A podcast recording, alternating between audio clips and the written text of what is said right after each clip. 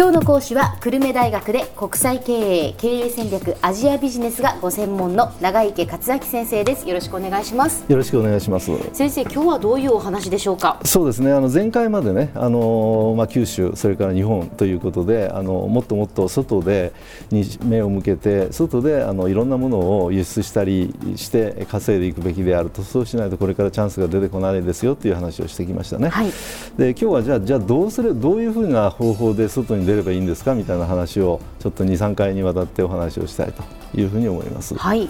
でまず第1回目ということでどうやって外に行くかっていう生き方なんですけれども、えー、大体多くの企業で、まあ、特にまあ製造業で今日話をしますけれども、はい、製造業でいうとですねあの日本から海外に出ていく経営という話で限りますとね、えー、日本で作ってたものを日本でまず売りますと。でそれが大体一段落したら今度はもっとビジネスチャンスを広げるためには日本で作ったものを海外に輸出しますという、えー、そういった方法で広がっていくわけですよね、はい、そしてそれが今度どんどん増えていくと今度はもっともっとあの現地のニーズが細かくなってきてでそれを全部日本で作ったものを出そうとしてもなかなか無理が出てくると。ニーズが違っていたり体格が違っていたり好みが違ったり宗教が違ったりしていますとね、そこで現地で作った方が一番やっぱりニーズにこう合致するよねということで現地で生産するようになると、はい、でそれをもっとニーズを細かく汲み取っていくためには結局現地の人の研究者とかデザイナーを雇って現地の人が現地で設計したものを売るという方がもっときめ細かくね大きな市場アメリカとかヨーロッパとかアジアとかになってくるとあのもっと増やすためにはどうしてもそうせざるを得なくなると。いうことですね。っていう流れに今なっていくということですね。はい、でこれを考えていくとですねまずそのそもそも輸出というものを考える場合でも、いくつかのステップがあってという話になっていきますけれども、はい、大きく言うとですね一番最初というのは輸出をしようと。だけどほとんどは今まで国内しかやってない企業が多いわけです。九州の企業でも、うん、ほとんどまだ輸出なんてとても考えたことないと、えー、そうすると海外でどうやって売るかというかそういった海外専門にする社員もいないと、うん、そうそうするとどうするかと。しかし早く出したいと。ニーズがあると。そうすると専門商社に頼んじゃってですね。もう専門の商社に頼んであとあと先はその先はよろしくお願いしますということで現地の人アメリカならアメリカのあるいはアジアのその販売業者と組んであの貿易商社の人が物を持っていってそしてそれを現地で売ると、はい、こういうところから始まるわけですね。だけどだんだんだんだんそのものが増えていくとですねそ商社だけだとちょっと対応できなくなるわけです。細かいの、やれ故障したとかね。あるいは体格に合わないけどちょっと寸法直してくださいとかになるとまた東京に全部戻して戻してやってたらとてもじゃないけどもうこんなもの買わなくなるということでそうするとやっぱり自社の社員を出して販売会社を作っていくと。そしてそこでいろいろご用を聞いていくというふうになっていきますね。はい。でそれだけでも今度間に合わなくなってこの現地で、うん、あの日本のエンジニアとかサービスマンというのそういった人たちを派遣して工場を現地で作って現地で作っていくと。というふうにしていけば現地の人のニーズに細かく対応できますよね。ということでだんだん自分の社員を出していくということになりますよね。はい、そしてさらにそのニーズをかあの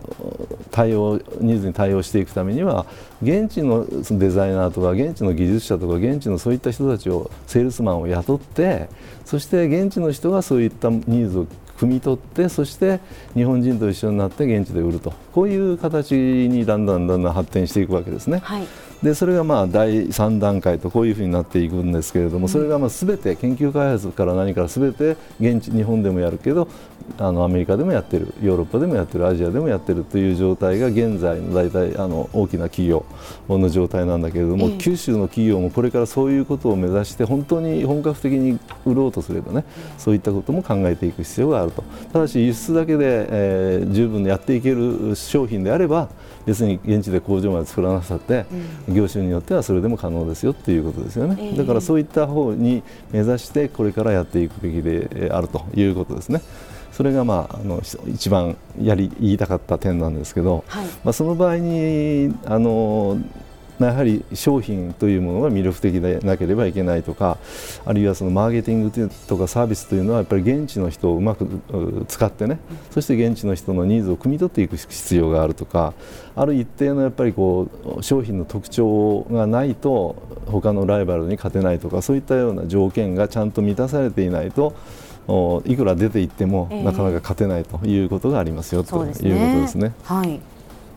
それからまああとはその輸出してしたんだけど今度すごく通貨が高くなったり、うん、あるいはあの現地の政府が輸入制限をし始めたりなんかするとやっぱり現地生産というのをきちんとやっていかなきゃいけないし研究開発もやっていかなきゃいけないということでそれはあの向こうの政府の政府とか外的な要因あるいは通貨とかね、はい、そういうことも勘案しながらやはり外に出て販売して増やしていくということを考えていく必要がありますということになりますよね。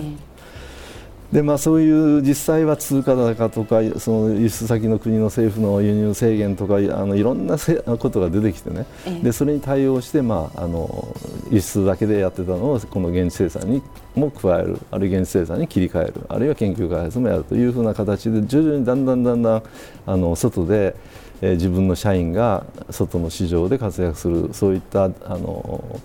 段階が増えてくるということが一つはあのありますということですね、まあ、それを覚悟してそういうことができるようにやはりこれから準備していく必要があるよということだろうというふうに思います。でまああのあとは結局売り上げをどんどんどんどん増やしていくためには現地の人のニーズにできるだけ細かく応えていくということが必要になると思いますけどね。はい、そうですね、はい、一つ一つやっぱりクリアしていって、えー、どんどんその海外進出に、えー、をしていかないといけない、ということですね。はい、はい、では先生今日のまとめをお願いします。はい。えっ、ー、とまずあの国内中心から海外に販売をどんどん増やしていくためにはまず最初に輸出ということが必要になってきますよね。で輸出というのも全部自分の社員だけでできないような企業は商社に頼んでという間接貿易から始める間接輸出から始めるんですけども徐々に直接輸出というふうにしてあのそれから生産それから研究開発とそういうふうにレベルやってるレベルがだんだん広がっていくということがまあ一般的なので、えそれがまたできるような形で企業も力をつけていく必要があると。こういうことですね。これがまああのまとめということになります。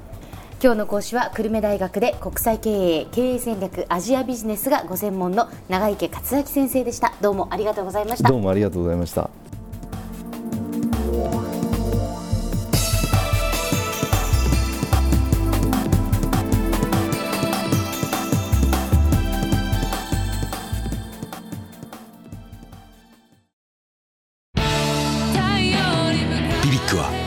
州で生まれ九州の人たちに光を届けています。九州のお客様が光り輝くように。それが QTnet の変わらない思いです。キラキラつながる QTnet。